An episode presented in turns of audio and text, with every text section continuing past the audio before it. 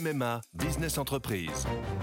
Sandrine, qui dirige une entreprise de conseil, a pris une décision. Oui, cette année, c'est décidé pour ma vie pro et ma vie perso, c'est MMA. Pardon, mais ce ne sont pas les mêmes besoins. Pas les mêmes besoins, mais le même agent MMA qui me connaît bien. Disponible et à 5 minutes de chez moi, je sais que je peux compter sur lui.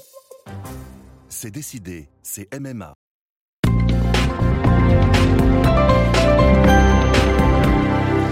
Bonsoir, ici Étienne de Montetti. Voici l'éditorial du Figaro du 10 janvier 2020. Au feu. Depuis plusieurs semaines, les images du brasier qui est devenu le sud-est de l'Australie nouent le cœur. Les chiffres parlent d'eux-mêmes. 10 millions d'hectares brûlés, la superficie de l'Irlande, un milliard d'animaux morts.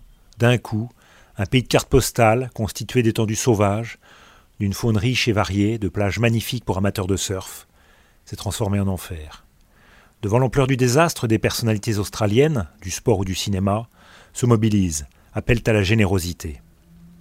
Il y a 30 ans, l'émotion internationale se portait sur les catastrophes humanitaires, tragédie des boat people, famine en Éthiopie.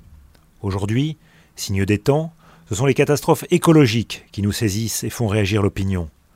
Dans l'Australie en flammes, on déplore bien sûr les victimes humaines, au moins une trentaine, mais on dénonce aussi, surtout, sont certains, les espaces ravagés, les espèces détruites, peut-être irrémédiablement. L'homme était depuis longtemps un loup pour l'homme. C'est vrai qu'il est devenu un loup pour la planète. Et face à un environnement qu'il a mis des millénaires à domestiquer, le voici soudain tout petit. Les enfants de Prométhée voient le feu que leur père avait dérobé, leur échapper et embraser la terre. En cause, le dérèglement climatique provoqué notamment par l'activité humaine. Ce n'est plus seulement un sujet de colloque ou de sommet, mais une réalité visible à l'œil nu. Les courbes des scientifiques confirment ce que vit l'Australie cette année, l'été le plus chaud et surtout le plus sec de son histoire. Ce sont la phénomène des antipodes, pensent certains. C'est vrai, la nature là-bas y est plus vaste, plus sauvage, et par conséquent plus vulnérable.